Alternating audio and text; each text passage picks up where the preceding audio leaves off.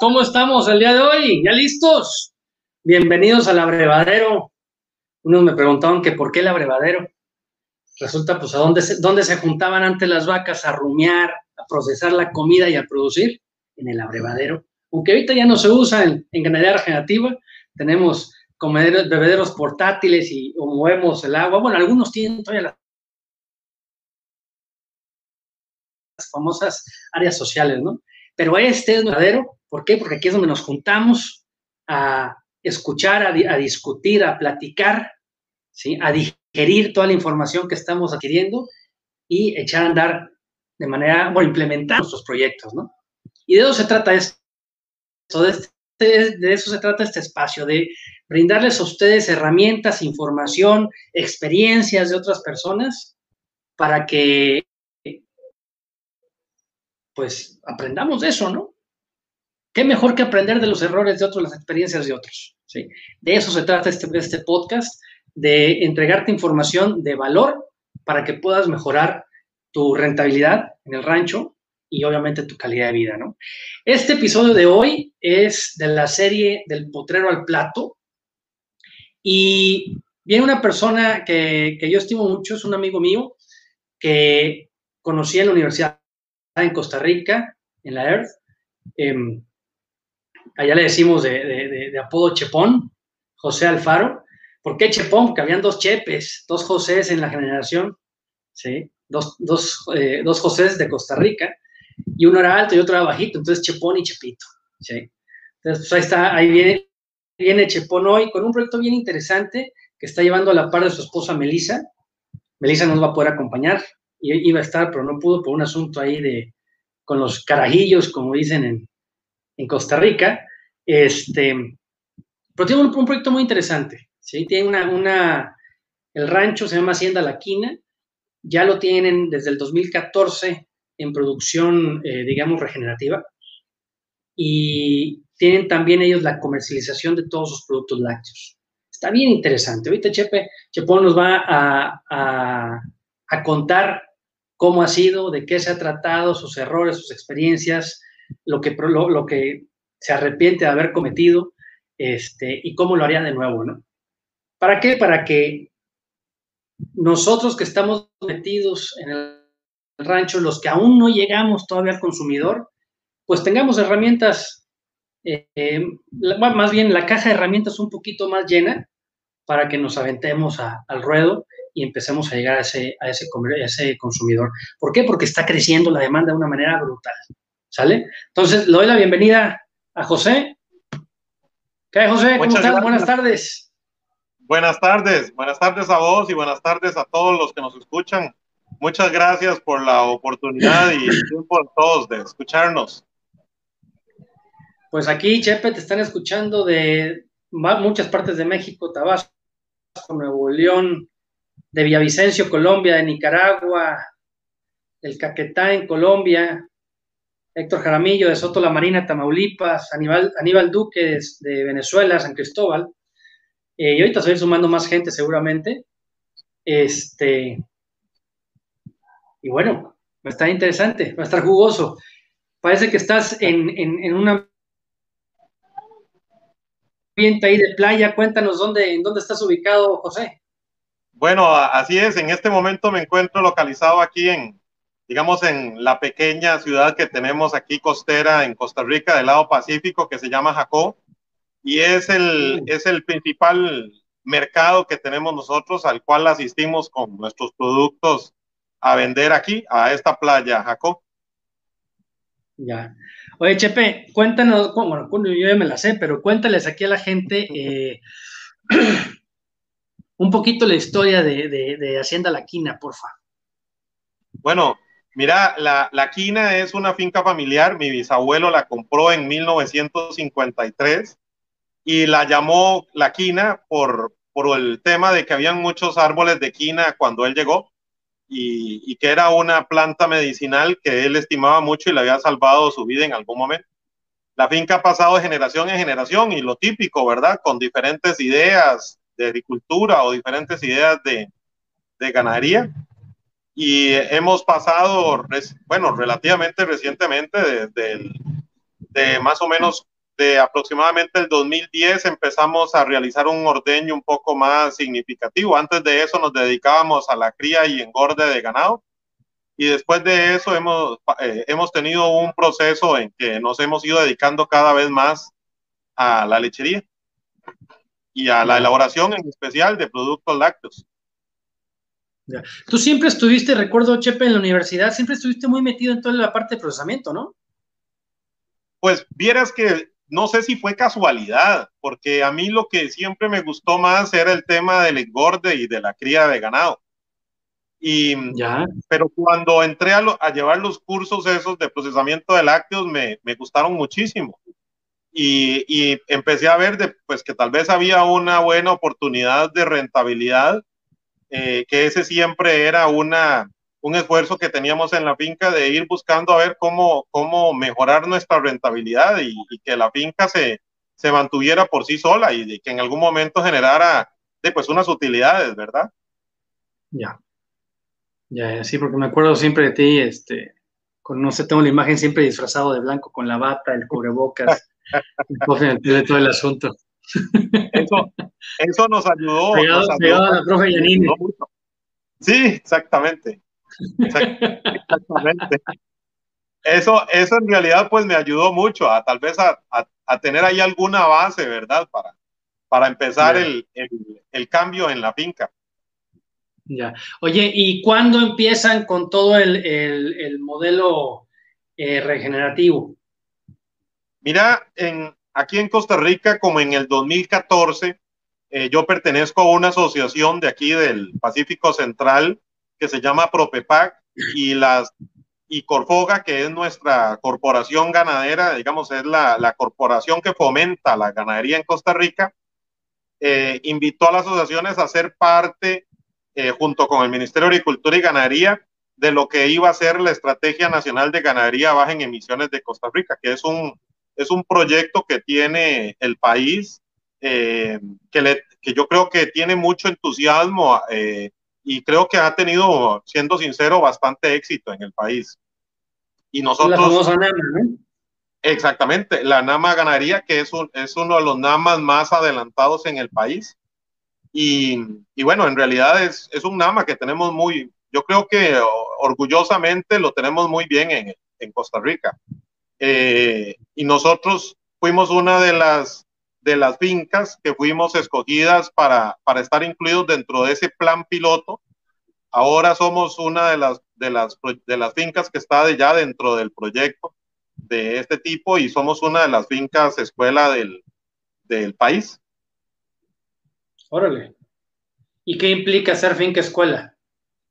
Mira, las fincas escuela han sido fincas que, que, han seguido un poco más adelante, tal vez, ¿verdad?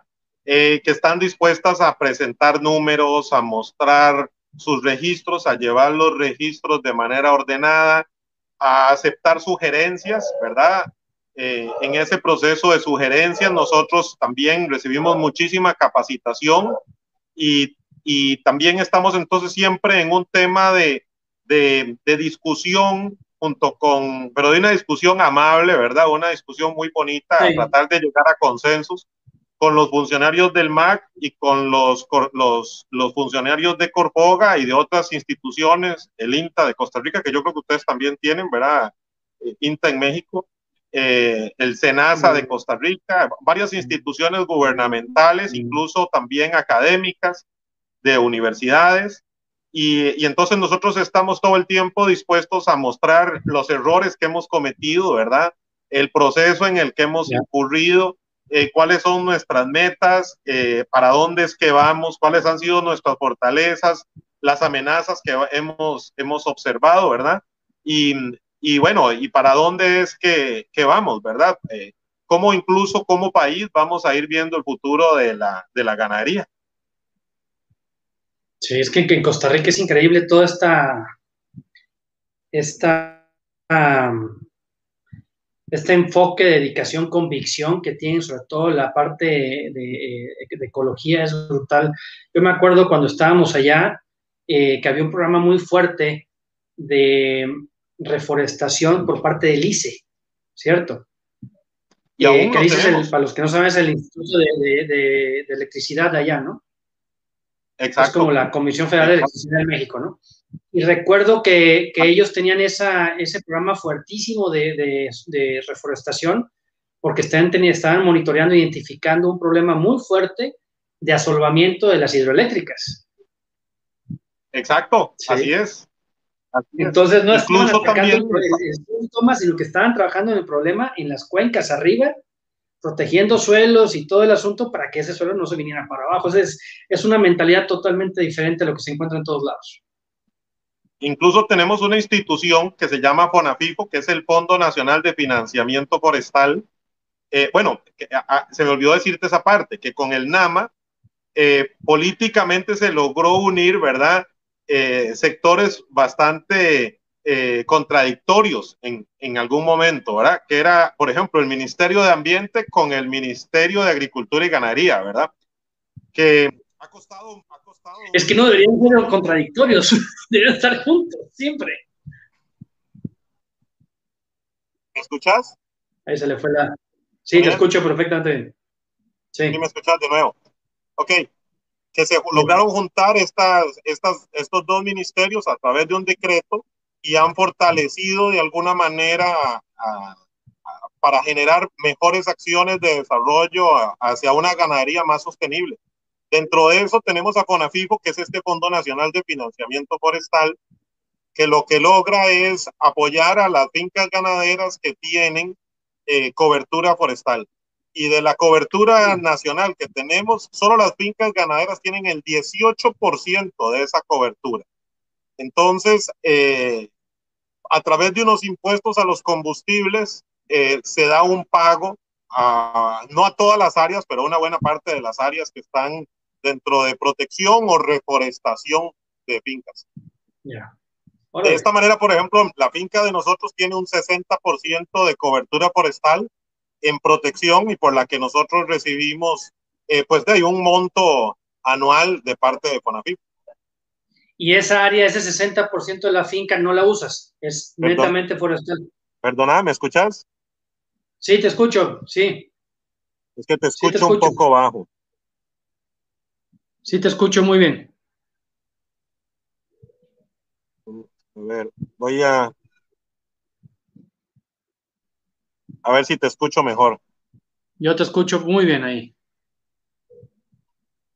¿Me escuchas?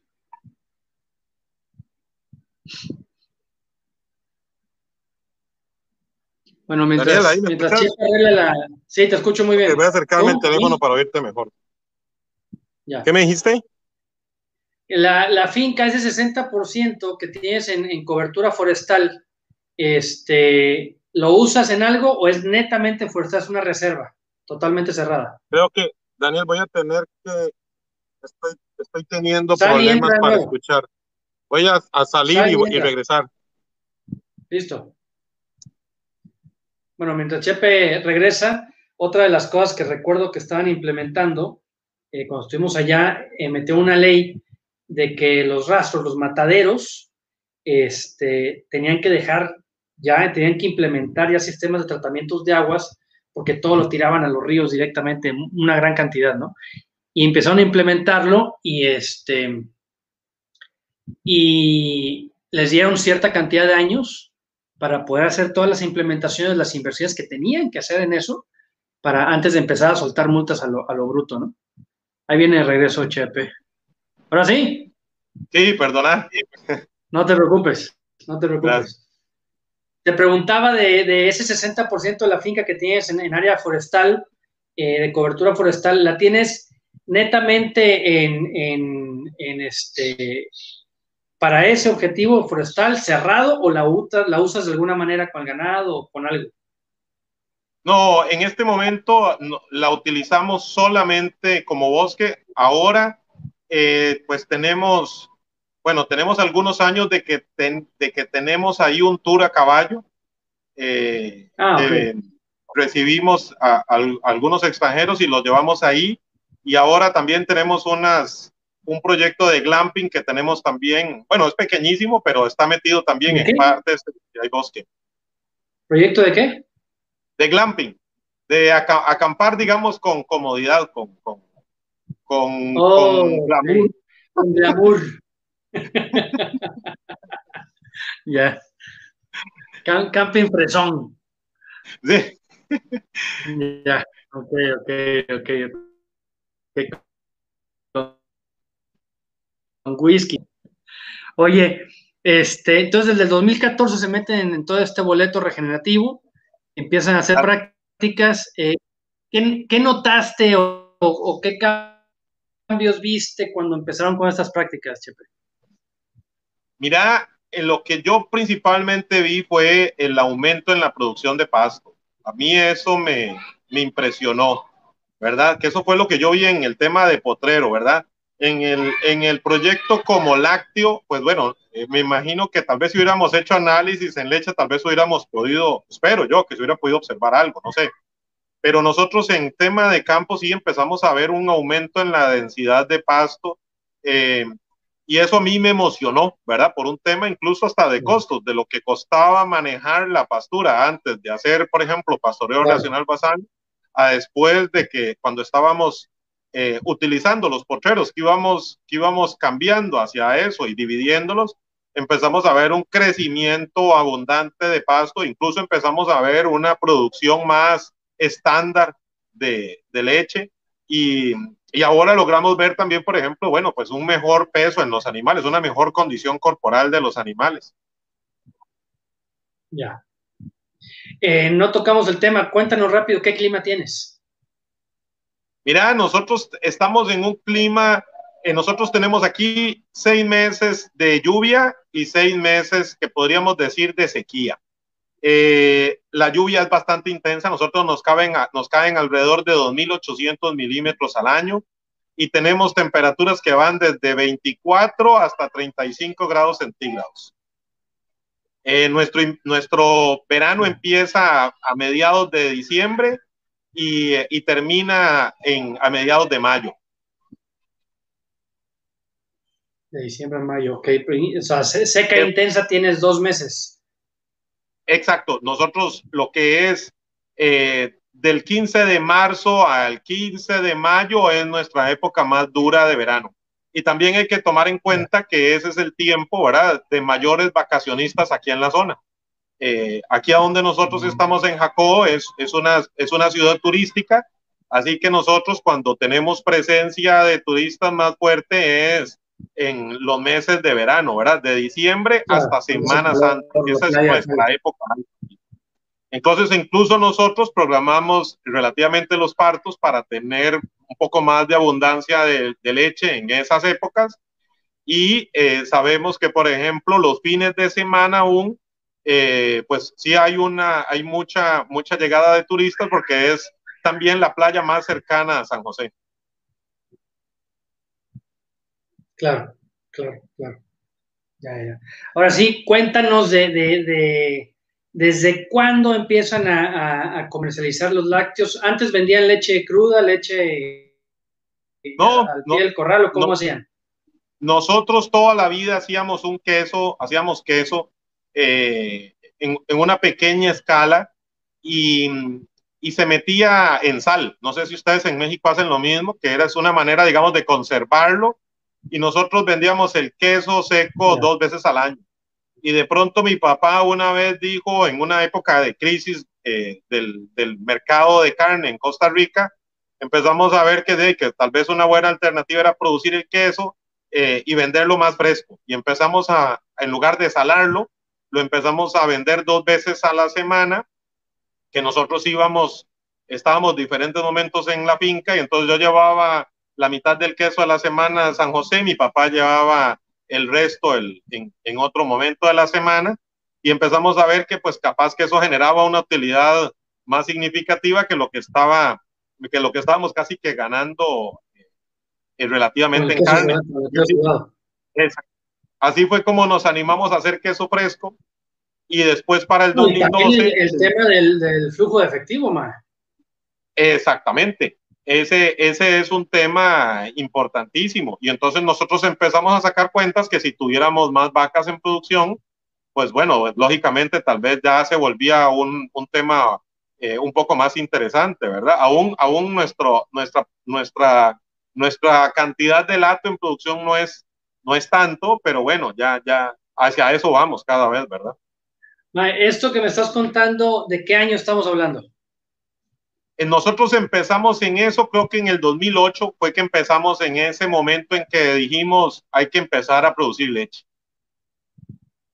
Después ya se vino una época en que la carne se puso de nuevo interesante, pero bueno, igual nos seguimos y seguimos interesados con el tema de la leche. Continuamos y yo empecé a pensar en la necesidad de pausterizar.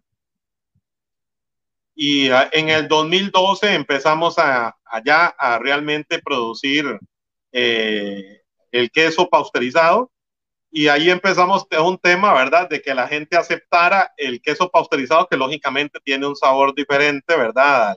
Al, queso sin, sin pasteurizar, ¿verdad? Que tiene una textura, ¿verdad? ¿Perdón? ¿Por qué te fuiste a, pasteurizar? Porque, bueno, en, en Costa Rica nosotros tenemos dos enfermedades, brucelosis y tuberculosis. Eh, no es una alta incidencia, pero pues sí la hay. Y entonces, eh, pues yo decía, bueno, aquí lo que yo tengo que hacer es empezar a pasteurizar, que era en parte lo que, lo que con, con unas universidades empezábamos a, comentar de la necesidad de ofrecer productos pasteurizados, incluso por un tema de que eh, una posible contaminación. En Costa Rica, el 80% de los casos de intoxicación se debe a queso. Entonces, eh, pues en Costa Rica hay todo un tema, incluso cada vez se eh, estamos viéndolo relativamente más, más hacia la pasteurización, aunque sea una pasteurización de, baja temperatura, digamos, a, ofrecer productos pasteurizados. Ya. Eh, nosotros entonces en el,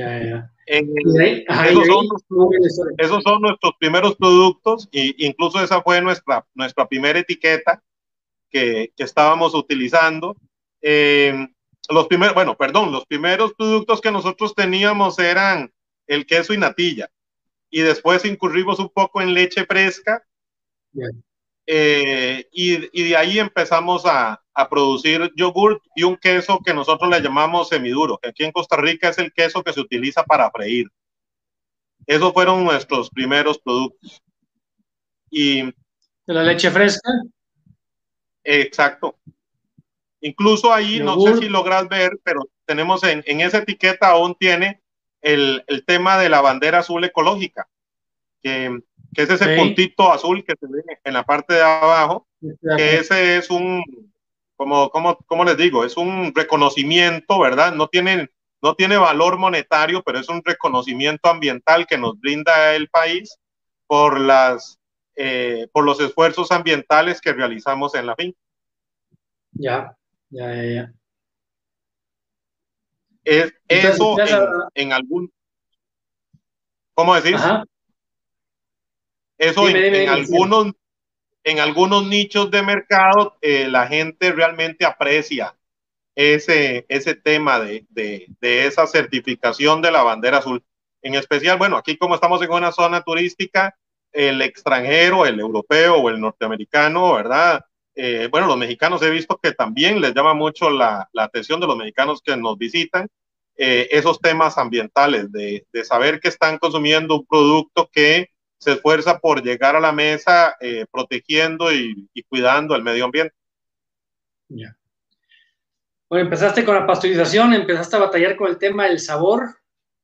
Sí, eso fue todo un tema, ¿verdad? Porque la gente pues, de, ¿cómo es que se llama? Pues no le gustaba tal vez del todo el cambio, ¿verdad?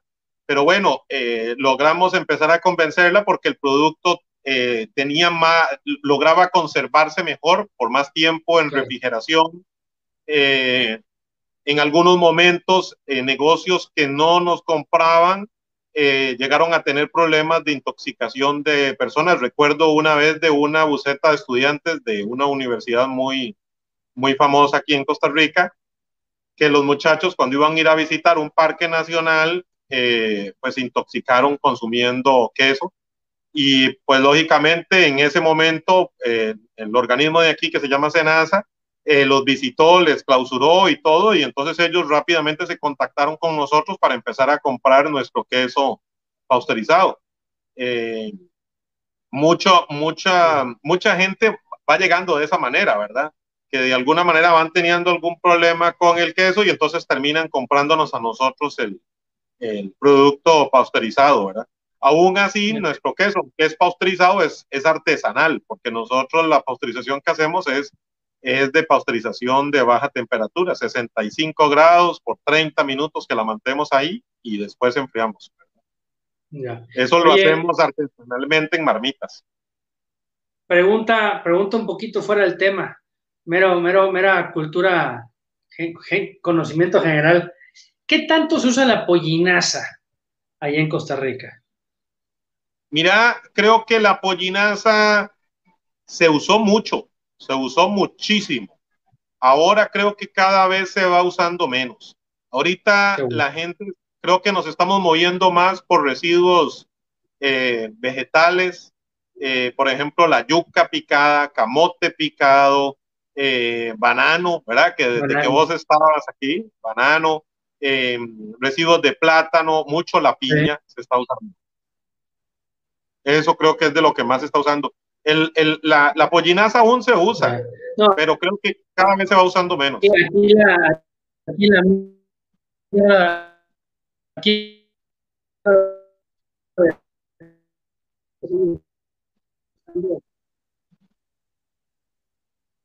Creo que se te ha... Aquí va para... Ok. Sí, ahí está. Te perdí un toquecito, ya te volví a ver.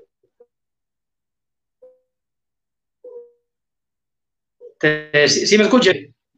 Ya, ya te escucho ahora sí. Em, me lleva la canción. Ahí estamos. ¿Sí me escucho? ok.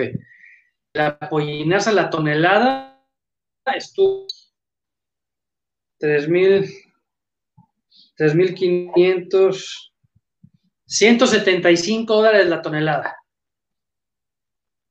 Sí. Cientos y, volaba, ¿eh? Se la acababa. El uso de pollinaza está muy, muy alto acá. Pero qué bueno. Ahora sí que les aplaudo a los tipos por estar dejando.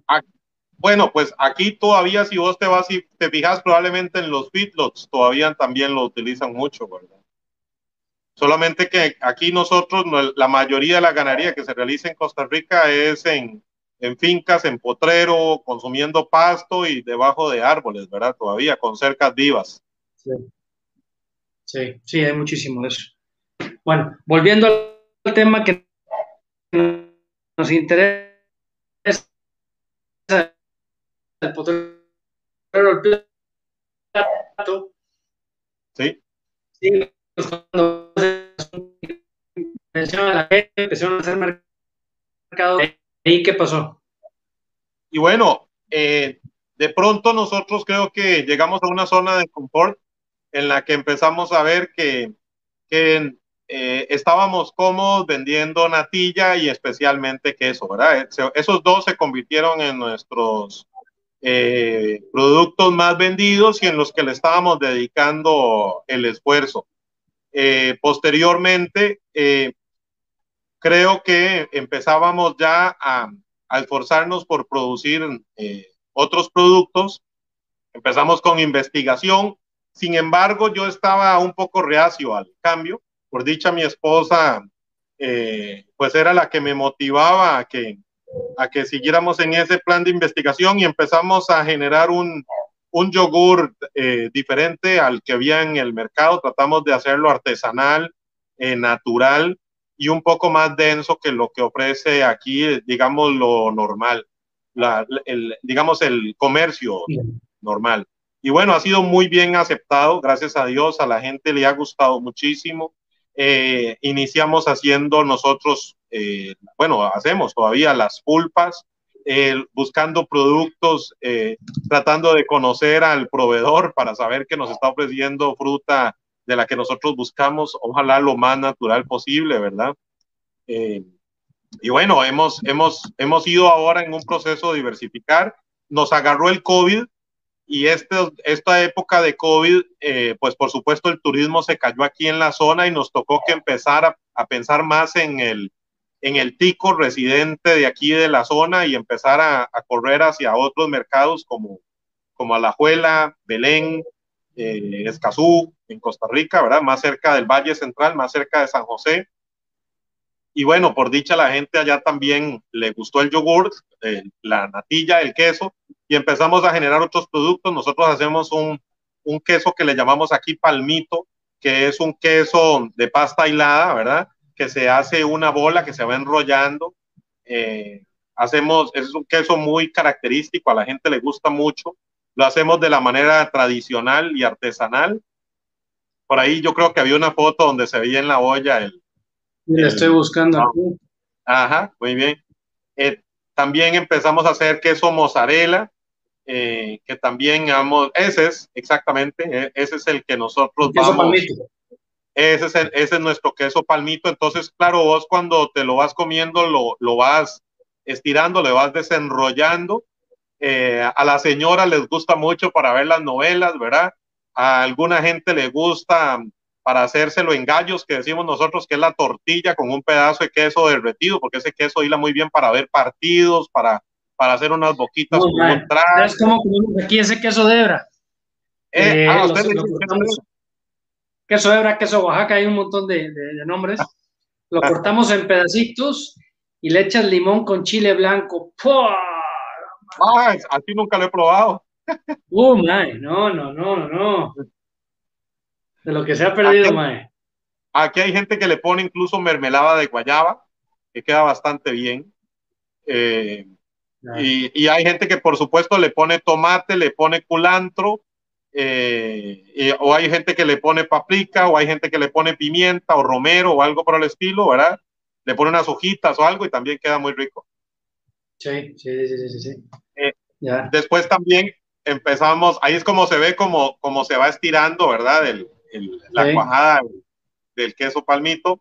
Y también hacemos, ah, bueno, eso es mantequilla o, que, o, o crema dulce, no sé cómo le dicen ustedes allá. Mantequilla, sí, mantequilla. Ah, bueno. eh, y eh, ese es otro producto. eh, ese lo hacemos para, para, para hoteles, que son los que nos están demandando en este momento. Eh, todavía estamos en un proceso, ya lo estamos vendiendo, pero todavía está en, en un proceso muy, muy básico. Entonces estamos todavía tratando de aprender y de estandarizar, ¿verdad? Que es una parte muy, muy importante para nosotros, que es el, eh, que es uno de los dilemas, ¿verdad? De, de, esta actividad, de poder estandarizar los procesos y de poder ofrecerle al cliente que el, que el queso o que la leche o que la natilla o que la, la mantequilla en este caso siempre sepa igual, ¿verdad? Entonces estamos en ese proceso es con la mantequilla, sí. Eh, y, y, bueno, tomar en cuenta siempre, ¿verdad? No sé si te acordás, ¿verdad? Las temperaturas, los tiempos, eh, los cultivos, eh, etcétera, etcétera, ¿verdad? De, Claro. de todo eso.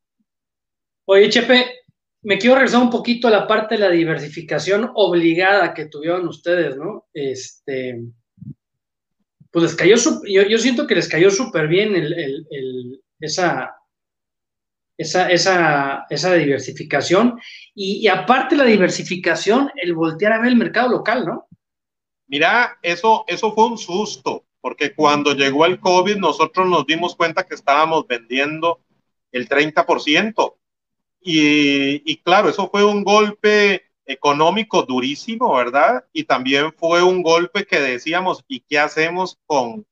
Nosotros incluso compramos leche, entonces, ¿y qué hacemos con, con el proveedor de leche, verdad? Eh, de que, qué les vamos a decir, que ya no les vamos a poder comprar y, y, y entra uno en esa preocupación propia, ¿verdad? De, de, que vos le brindas trabajo a la gente y qué les vas a decir a los trabajadores, ¿verdad?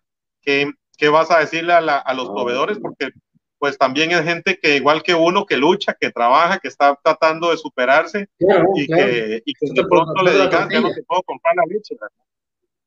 Y ellos, lógicamente, sí, su sí, mercado sí. es la leche hacia nosotros y, y, no están elaborando productos, o sea que tampoco tienen un mercado donde venderlo. Entonces, bueno, eh, mi esposa Melissa eh, rápidamente recurrió a Facebook y empezamos a hacer un poco de publicidad, empezamos ahí a aprender incluso, ¿verdad? Echando a perder acerca de cómo generar fotos, de cómo publicar, cómo llegarle a ciertos mercados, empezar a entender cuál era el segmento de personas que nos respondían a partir de esas publicaciones. Ahí empezamos a aprender mucho, empezamos a, a, entender, eh, por ejemplo, mucho que la gente de verdad, hay un nicho de mercado que están buscando productos artesanales que sean inocuos, ¿verdad? Que sean limpios, que sepan que no se van a enfermar, eh, que sean sanos, que sean artesanales, ojalá que sean de lugares que sean, que sean alimento en toda la extensión de la palabra, cabrón. ¿Perdón? que sean alimento en toda la extensión de la palabra. Exactamente, que sea nutritivo, que sabes que, que va a ser algo que te va a hacer bien. Y, y, empezamos a entender muchísimo que, por ejemplo, las que más nos responden a nosotros son mujeres. Y esas mujeres están con ganas de aprender, de entender de qué, de dónde viene, porque ellas se están preocupando no solo por ellas, sino que se están preocupando por su familia, por lo que consumen sus hijos eh, con lo que consume su marido y cuando son mujeres jefas de hogar, pues bueno, lo que consumen sus, sus hijos, ¿verdad? Para ellas, por supuesto que ese es un tema de, de muchísima importancia. Y nosotros podemos ofrecerles eso, ¿verdad? Ahí es a donde nosotros empezamos a entender que nosotros tenemos esa posibilidad de que la gente nos puede visitar en la finca, de que nosotros podemos visitarlos en la casa, de que en el caso de algunos restaurantes, hoteles, nosotros podemos hacerle casi que el producto a su necesidad, ¿verdad? Podemos tener el chance y el tiempo de que yo, por ejemplo, puedo tener, puedo tomarme el tiempo de hablar con el proveedor, con el chef o con el dueño de la, de la empresa y empezar a tratar de, de, de tener un, de volver a hacer un consenso, ¿verdad? Sobre el producto que quieren, que no sea solo al gusto del dueño, o que sea solo el gusto del cocinero, o que sea solo el gusto del proveedor, o que sea el gusto mío, ¿verdad? que esa es otra parte, que, que ahí tengo yo que entender también que, que no precisamente el producto me tiene que gustar a mí, ¿verdad? Que le tiene que gustar a, a la gente. Entonces, en realidad el COVID, aunque nos... O sea, tienen, tienen esa flexibilidad. Exactamente. Esa es la bendición que tenemos nosotros, que como estamos en la zona, estamos cerca del mercado, estamos cerca de la gente, eh, nosotros podemos tener el acceso gracias al Internet para estarnos comunicando momento a momento con los clientes. Eh, y también, bueno, pues entonces eh, nosotros empezamos a generar eh, una, una, diversidad de fotos sobre los productos que generábamos. Hubo fotos o hay fotos muy significativas que, por ejemplo, ahí las estabas mostrando vos del yogur. Eh, el yogur y entonces se nos ocurrió poner, bueno, la fruta como, a como antes de procesarla, cómo es que se ve la fruta antes de procesarla. Y, y eso a la gente le, le gustó mucho, exactamente. Ahí estaba, por ejemplo, ese es el yogur nuestro de frutas. Y, y, y nosotros, le, el, el yogur de nosotros lleva, lleva fruta, nosotros le metemos los pedazos de fruta, ¿verdad? Eh, y le ponemos. No lleva fruta de desperdicio de otras industrias, pues lleva fruta de calidad. sí, en realidad eh, nosotros nos preocupamos por realmente ofrecer un producto de muy buena calidad.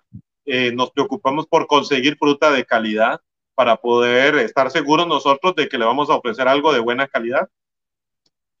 También empezamos a, a buscar. Daniel, ahí por ejemplo tenías una foto de una natilla que, está en un empaque que nosotros le decimos Doypack. Eh, empezamos a, averiguar y empezamos a ver, eso sí, exactamente, ahí está, ese es el dulce, ese es la natilla, por ejemplo, en empaque Doypack, que, que bueno, empezamos a averiguar qué tan caro será empacar en, en Doypack y nos dimos cuenta que en realidad no era tan caro que para una pequeña empresa artesanal como nosotros sí estaba dentro de nuestras posibilidades empacar a la natilla así. Y entonces algunos nichos de mercado pues quieren la natilla así y así se la ofrecemos, ¿verdad? Incluso les da un poco más de durabilidad porque sacan justamente lo que ocupan y no, y no, y el resto no está en contacto con el aire, ¿verdad? Sí, queda básicamente, lo puedes volver a sellar al vacío, ¿no? Le quitas en el aire y va quedando al vacío, lo vas exprimiendo. Así es, exactamente. Eh, en, la, en la siguiente foto, creo que tenés, me pareció verte, ah, bueno, ahí tenemos la, la miel de abeja. Nosotros realizamos una alianza con un señor que está cerca de nuestra finca, que tiene muchas colmenas y estaba interesada, estaba interesado él en, en cómo meter en una finca pero, pero le costaba encontrar una finca donde no se aplicara ningún tipo de agroquímico, porque, ¿verdad? Eh, eh, las abejas son extremadamente susceptibles a los agroquímicos, a los cambios en la acidez, ¿verdad? Y ahora que están, ahora se podría decir que están en peligro de extinción y él, lógicamente, por el cariño que le tiene a sus abejas y por un tema de, de querer producir algo sano, algo nutritivo, estaba buscando una finca donde se cumpliera con eso, que no se aplicaran agroquímicos y también quería poder ponerlos, pues no en el potrero, pero sí en, en áreas de bosque cercanas a los potreros, ¿verdad? Entonces, eh, él, él, él, metió sus colmenas, hicimos una alianza, él eh, puso las colmenas y por poner las colmenas ahí, nos da una, nos da una parte de miel como pago y además nosotros vendemos una buena parte de la miel que él produce. Esa es una miel 100% eh, miel de muy buena calidad, una miel diferente que es sabor. ¿Perdona? Sin bautizar, como dicen por acá. Exactamente, exactamente. Y esa miel incluso, ¿verdad? Eh, pues nosotros en, el, en, en un tema la, la, comercializamos como raw, ¿verdad? Como cruda, ¿verdad? Que al, al turismo que tenemos aquí nosotros de habla inglesa, pues en buena parte le interesan esos productos como crudos, ¿verdad? Que esta miel recibe una, una, un filtrado mínimo y, y, también incluso a veces le ponemos partes de colmena, partes del panal adentro para que la gente pueda chupar la cera y pueda sentir esa experiencia, ¿verdad? Eso ha gustado sí. muchísimo ha gustado muchísimo a los clientes. Wow. Oye, como resultado de ese, de ese, del año pasado, el COVID, que tuviste que meterte duro con el mercado nacional, este, ahorita que ya está un poquito más relajado, entiendo cómo está Costa Rica con el tema de COVID. Sí, ahora gracias a Dios hemos estado, bueno, en estos días en especial hemos estado recibiendo un poco más de turismo extranjero. Eh, Ahora, antes de que tuviéramos esto, tuvimos que también pensar en lo que quería, como vos estabas, me imagino que hacia eso te ibas, hacia el turismo nacional. Ahí empezamos a sacar leche agria y empezamos a vender también otro producto que se llama la cuajada, que por ahí tenías una foto. Eh, vamos a ver. Eh, la leche agria sí está. Está la leche agria. No sé cómo le dicen ustedes, si le dicen igual allá. No sé. Esa es una no leche le, le, le, ponemos un cultivo y la leche se, se pone supremamente ácida y se coagula. Ya. ¿Y esa es la y cuajada esa que decía? Esa es la cuajada. Esa, esa cuajada la consume mucho el nicaragüense y, y en buena parte el pico. Y ese ha sido otro producto que nos ha ayudado a poder eh, pues comercializar ese excedente de leche que tuvimos en algún momento producto del COVID. Ya. Oye, y ahorita, entonces, antes estabas comercializando el 30% en mercado nacional, ahorita en cuánto estás, en el 100 o 90? Ahora ya estamos otra vez, el, la semana antepasada ya volvimos otra vez a nuestra, a nuestra producción total eh, co incluso comprándole a los proveedores eh, la leche que les estábamos comprando antes del COVID. Y bueno, pues estamos muy contentos de que, de que en realidad pues hemos ido atravesando tiempos duros, pero los hemos ido enfrentando, ¿verdad? Hemos logrado salir adelante. Ahora incluso hacemos dulce de leche, que es un producto que yo sé que en, en México lo conocen, lo conocen demasiado bien y nosotros hemos, hemos pasado un buen tiempo incluso investigando el, el, el, tema de cómo se hacía el dulce de leche tradicional en Costa Rica y hemos investigado mucho cómo lo hacían en México, que me fascina de la manera que, que he encontrado en, en, varias partes de México como lo hacen. Y hemos yeah. tratado de sacar un, un, dulce de leche de muy buena calidad, 100% leche, eh, totalmente artesanal, ¿verdad? Eh, con un muy buen sabor también. Tenemos un otro producto que es un producto ya que digamos nosotros igual tenemos un yogur gourmet y también tenemos nuestro rompope, que yo no sé cómo le dicen ustedes al rompope allá. Rompope. Rompope. Ah, también. Eh, sí, ¿cuál es el ahí, rompope? Dime. Ahí había una foto. No, ah, bueno, griego, además. Hacemos un yogur griego que se lo, se lo, estamos vendiendo aquí en algunos mercados, por ejemplo, en línea eh, se lo vendemos a algún tipo de nichos más eh, que andan buscando más este tipo de productos. Incluso se lo vendemos a un hotel boutique que tenemos aquí en la zona. Eh, y así que hemos ido encontrándole cabida a, productos que no conocíamos, porque nosotros no sabíamos cómo producir yogur eh, griego. Pero bueno, gracias a la investigación, a mi esposa que le ha metido muy duro a eso, a ver cómo generar ese tipo de productos, que, que vamos muy contentos a, a, la generación de eso. Hacemos el rompope este que te comentaba, que es un rompope de manera artesanal, con con nosotros nos esmeramos, intentamos esmerarnos con la, con la calidad, incluso hasta con el ron que le ponemos. Eh, y Eres, ahí está, ha tenido también una muy buena aceptación, incluso, por ejemplo, lo sacamos el año pasado para el Día de la Madre, lo sacamos para Navidad y ha tenido una muy buena demanda, gracias a Dios. Así que bueno, yo siendo sincero, en algún momento tenía miedo a diversificar porque yo creía que el tiempo se me iba a desperdiciar, ¿verdad? Eh, no sabía si podía eh, colocar bien los tiempos de los trabajadores y el mío, ¿verdad? Para poder diversificar. Y bueno, hemos ido logrando que de ella, haciendo cambios, aprovechando mejor el tiempo, revisando tiempos y procesos, hemos tenido el chance y el tiempo para producir incluso rompope, que es un producto que lleva su, que lleva su tiempo para, o el, o el dulce de leche, que también lleva su tiempo para, para generarlo, ¿verdad? Sí, y vas, y vas incluyendo eh, producto por producto, no te metes a hacer toda la cadena de, de productos de golpe, ¿no? Así es, exactamente. Nosotros pasamos del queso, de la natilla, pasamos a la leche, ahora ya la leche no la, no la, no la hemos vuelto a comercializar. De la leche pasamos a la leche agria porque vimos que la gente lo que hacía con la leche, con la leche era prácticamente ponerla a agriar.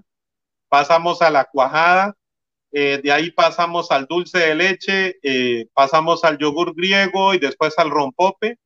Y ahora estamos en un proceso de investigación porque estamos eh, tratando de generar dos quesos maduros. Vale. Y eh, bueno, pues eso sabemos que nos va a llevar un tiempo, ¿verdad? Eh, a veces ese tiempo de investigación también está de acuerdo a sus metas, a las metas de uno de estar y de su tiempo, para, pero dedicarle el tiempo, ¿verdad? Para, para poder eh, estar probando, ¿verdad? A ver cómo nos va quedando y ver hasta dónde le logra dar uno por fin el, el gusto al, al, queso.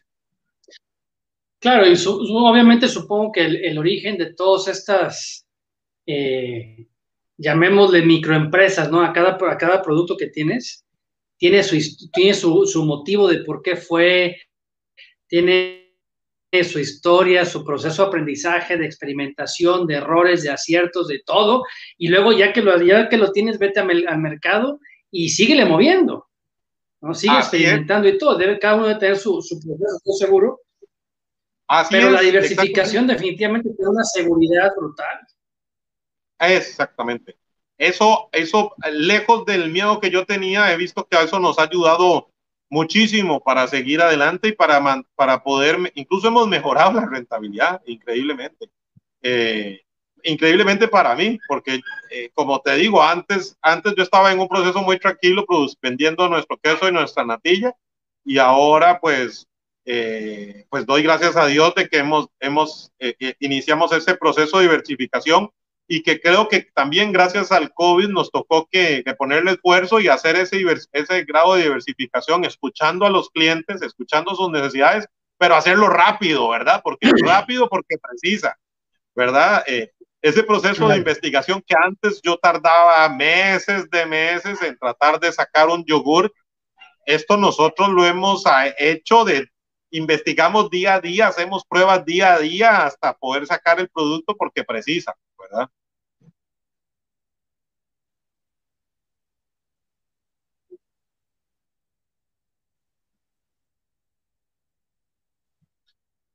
Y eh, en fin, el, ahí creo que hay una...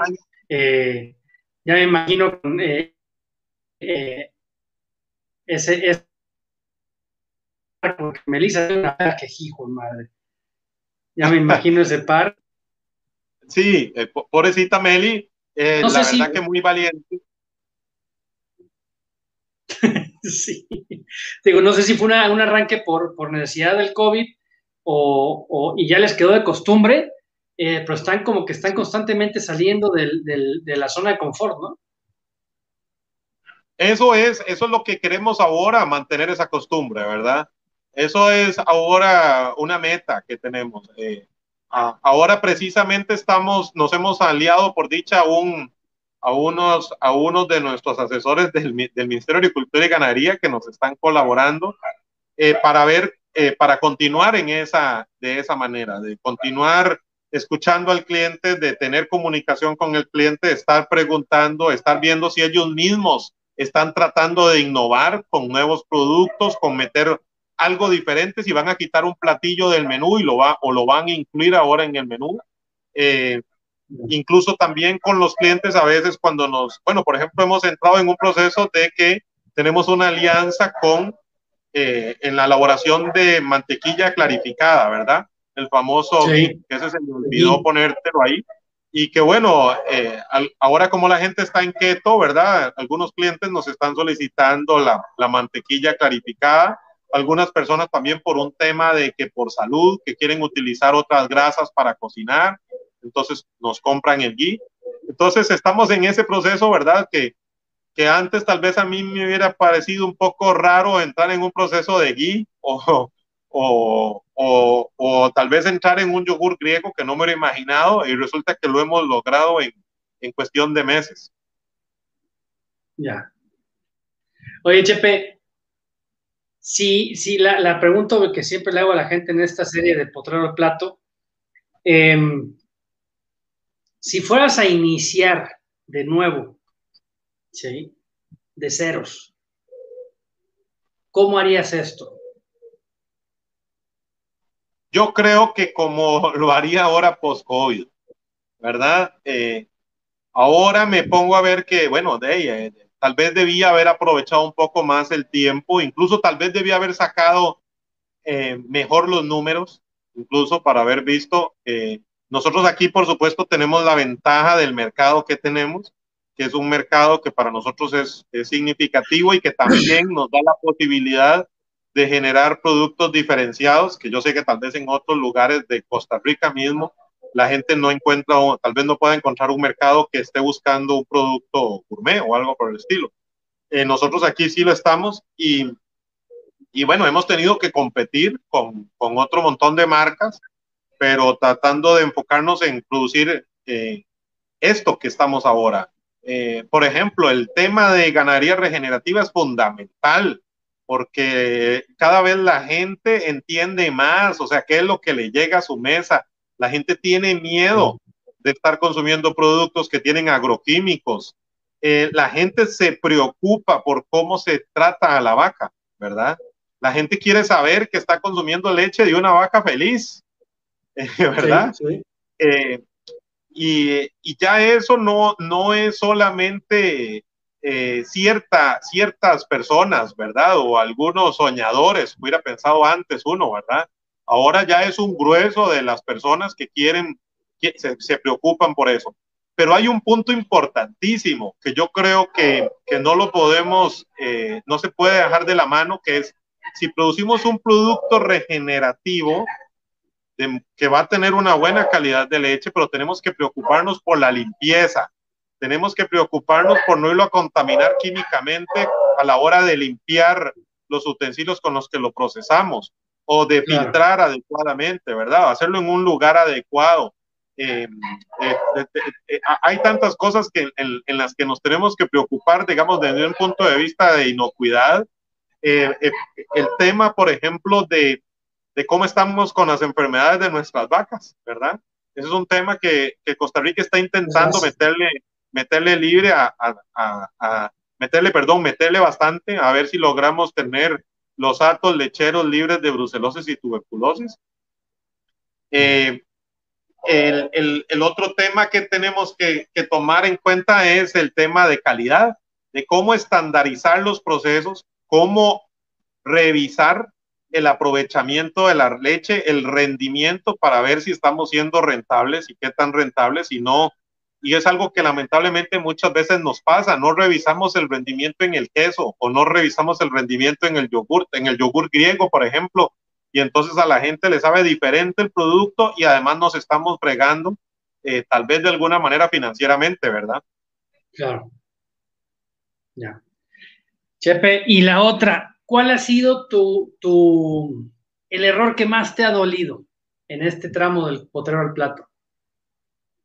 Mira, el, el error en algunos momentos creo que fue no, no haber escuchado el cliente antes, no, haber, no haberle puesto atención realmente a cuáles eran las necesidades que estaba teniendo ese cliente que no estaban siendo satisfechos por un montón de gente que se dedica a esto, ¿verdad?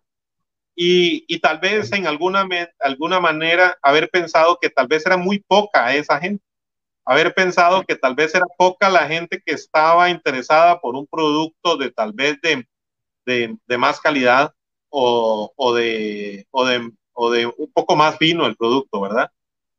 Eh, yo creo que fue haber menospreciado eso, tal vez el, incluso el tiempo, debía haberme, debía haber aprovechado un poco mejor el, el tiempo, haber escuchado más.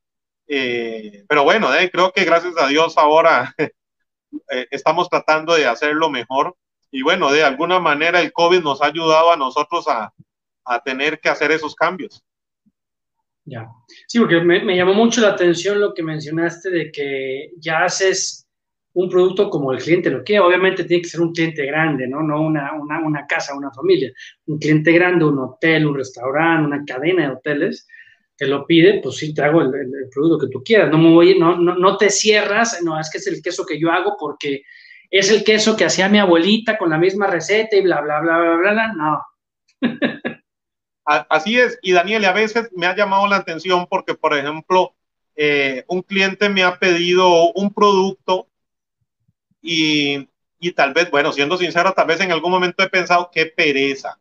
En algún momento pensé qué pereza intentarlo, ¿verdad? Investigar y averiguar.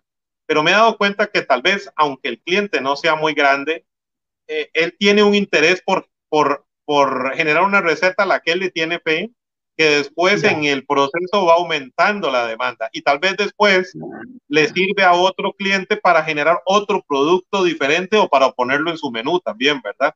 Incluso tal vez de pronto ese producto cabe para ponerlo en una, en una tienda de estas en línea y de pronto hay varias personas que estaban buscando ese producto y que yo no lograba llegarle a ese cliente si no fuera por esa tienda en línea, ¿verdad? Ya. ¿Estás vendiendo ahorita en línea? Le vendemos a una plataforma en línea, como un tipo de supermercado en línea que hay aquí en la zona. Oh. Y eh, entonces esa, ese, ese, ese es un, ese es un, un, mercado que nos ayuda a llegarle a algunos clientes incluso que nosotros no, no estábamos llegando. Ya. Incluso wow. a partir de nuestras publicaciones de Facebook no le llegábamos a esos clientes. Ya. Yeah. Chepe, aquí hay unas preguntas en, los comentarios. Déjame ver. Bueno, vi que hay gente de Argentina, el Tungurahua en Ecuador, gente de Chiapas, órale, Brasil, Jalisco, Cayambé, Ecuador. Dicen por acá. Dicen algunas preguntas. Ta, ta, ta, el, el, queso palmito creo que es el que le decimos quesillo aquí en Chiapas. Pregunta, dice Robert Rigoberto Castillejos. Pregunta Santiago Cruz. ¿Qué cruce, qué, qué raza de ganado tienes? Mira, nos, nosotros empezamos a ordeñar el, lo que tenía mi papá y mi papá empezó a pasar del cebú, ¿verdad? Del Brahman, Nelorindo, Brasil, Guserat que tenía mi papá, incluso Gir, eh, y a eso le metió cimental. Y de eso eh, nosotros ya nosotros le empezamos a meter Girolando. Entonces ahora tenemos un cruce ahí, ahora estamos, estamos en un proceso que estamos inseminando con Cindy y con Cenepol a ver cómo, cómo, cómo nos la vamos yendo. Así que nuestras vacas. ¿No has buscado, ¿no has buscado en Nicaragua el criollo reina? No, no, no, en, en realidad debería, debería de empezar a pensar en eso, tener razón. Eh, últimamente hemos estado pensando, bueno, porque el, el tema fue que eh, nos empezamos a preocupar por la fiabilidad de los animales que estábamos teniendo en la finca. Nosotros en nuestras épocas húmedas, en, nuestra época seca, nosotros nos la jugamos a ponte pastoreo y un poco de silo sin ningún problema.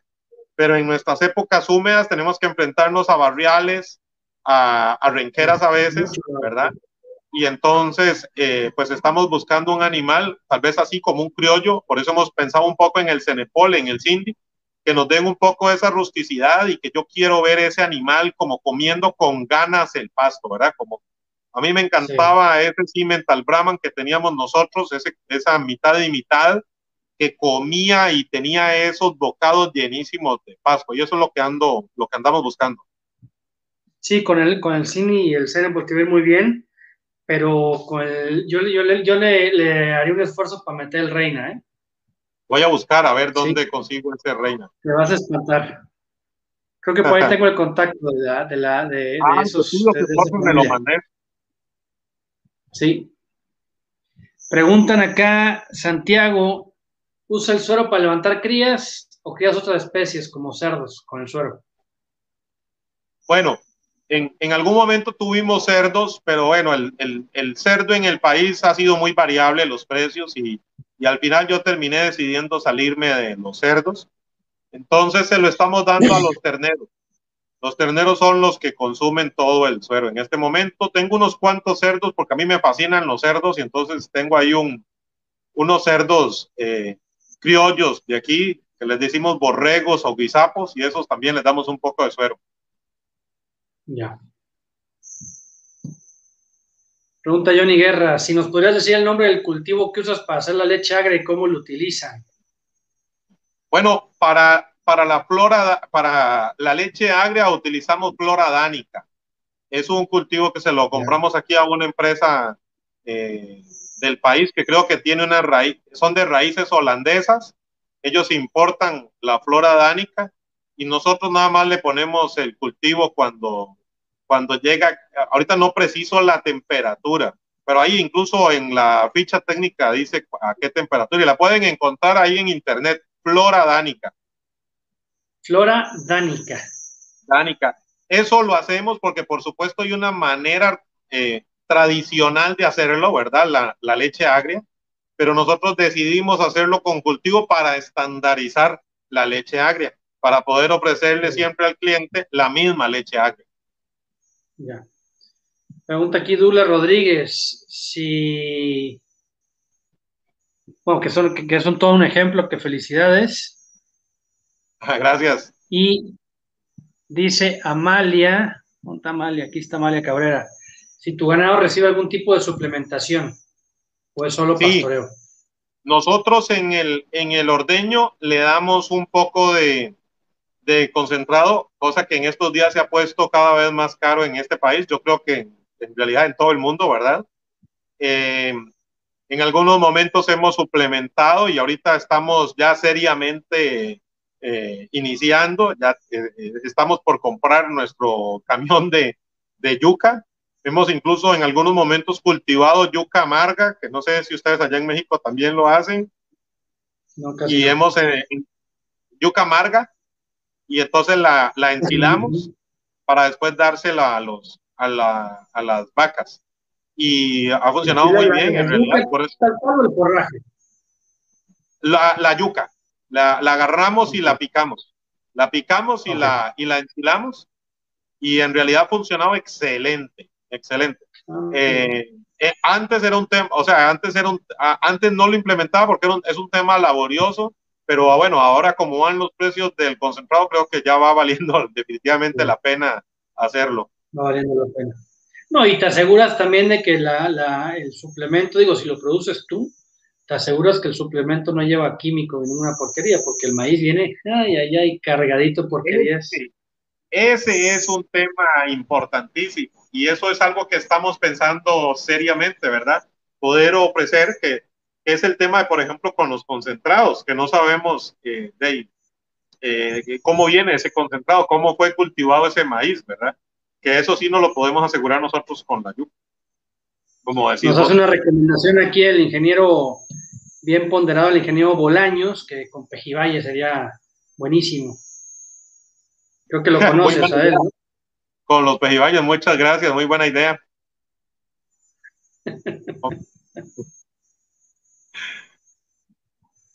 Oye, si no tienes banano o plátano a mano, no. Del, lado, del, otro lado. Sí, exactamente. En, en, la zona de nosotros es turismo, en realidad lo que, lo que hay. Y, y cada vez vamos quedando relativamente menos fincas eh, ganaderas y cada vez ganaderos más pequeños. ¿En serio? ¿Por qué? Porque la, el, el, el, turismo ha venido a, a digamos, a correr una frontera en que entonces van comprando para los terrenos que van teniendo vista al mar o que o donde pueden hacer residenciales para algo que nosotros le llamamos aquí quintas, digamos que es una propiedad una propiedad grande con una casa, ¿verdad? Donde siembran frutales y, y las alquilan las casas para plataformas, para vacaciones o algo así. Ya. Ya, ya, ya, ya, ya, ya.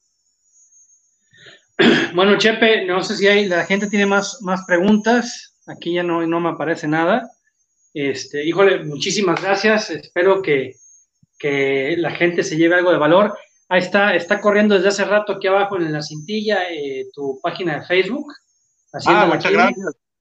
Y para los que quieran estar en contacto con nosotros, felices de la vida, cualquier sugerencia o cualquier pregunta, estamos para servirle a cualquiera.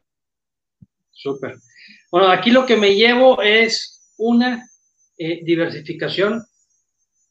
Dos, poner mucha atención al mercado local, pero no solo para venderle, sino para escucharlo también, ¿no? Creo que es lo que ese son los, los dos grandes mensajes que me llevo de esto, Chepe, y, bueno, y mantenerte siempre en el, en el, fuera de la zona de confort, ¿no?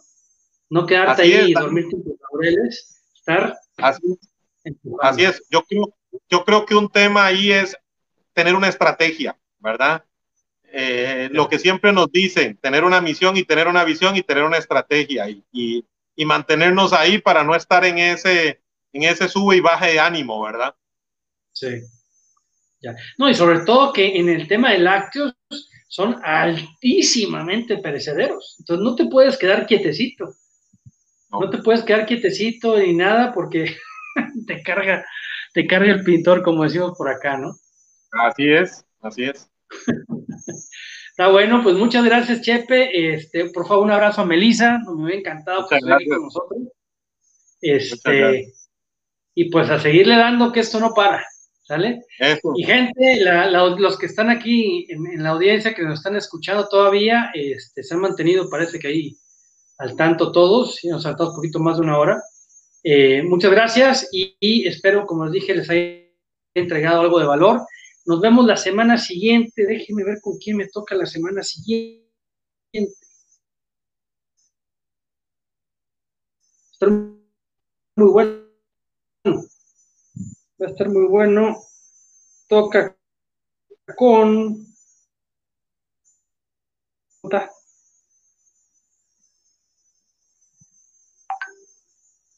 Ya, con David Lynch. Y David me cayó en un podcast anterior. Comenté que yo no conocía ningún ganadero hasta ahorita que se hubiera metido a la ganadería regenerativa por, la, por, ponerse la capa verde. ¿sí? Y a los dos minutos que dije eso, me mandó un mensaje, hey, yo sí me metí a, a ganadería regenerativa por eso. Yo, ah, ok. Y David tiene un, proyecto bien interesante con Andrea, su esposa. Están produciendo res. tiene una finca super padre, diversificada, toda pastoreo también y con obviamente los, un poco de suplementación. Ya nos contarán al respecto. Y están llegando también al mercado, al, consumidor directamente. ¿sí? Y traen, traen un chip muy, diferente, muy diferente al, al grueso de ganaderos este, ellos ahora con el COVID se aventaron un proyecto que le llamaron Boscuela. Boscuela. ¿Sí? Es una escuela para niños, no sé si son, ya nos contarán la siguiente semana, para no sé si niños de kinder, primaria, y obviamente es un grupo chiquitito, pero en el bosque, no en un aula, en el bosque. Está, está padrísimo. Está muy, muy padre, la verdad. Está genial lo que traen. Y es lo que vamos a tener la siguiente semana, así que aquí nos vemos eh, no se van a perder también dentro de la serie del potrero al plato. Muchas gracias, regeneradores, y no se olviden de seguirnos en las redes sociales, eh, en Facebook, en Instagram y obviamente en YouTube y en nuestra página, ¿sí? Que constantemente estoy ahí con, algún, con algo de frecuencia. De repente pongo un montón de artículos en el blog, de repente me tardo un poquito, pongo uno, pongo dos en el mes, pero ya tengo ahorita creo que más de 70 artículos, 70 artículos ahorita en, en el blog que estoy segurito te van a dar bastante, bastante para rumiar. ¿Sale? Nos vemos la siguiente semana, tribu. Descansen y que les aproveche. A rumiar.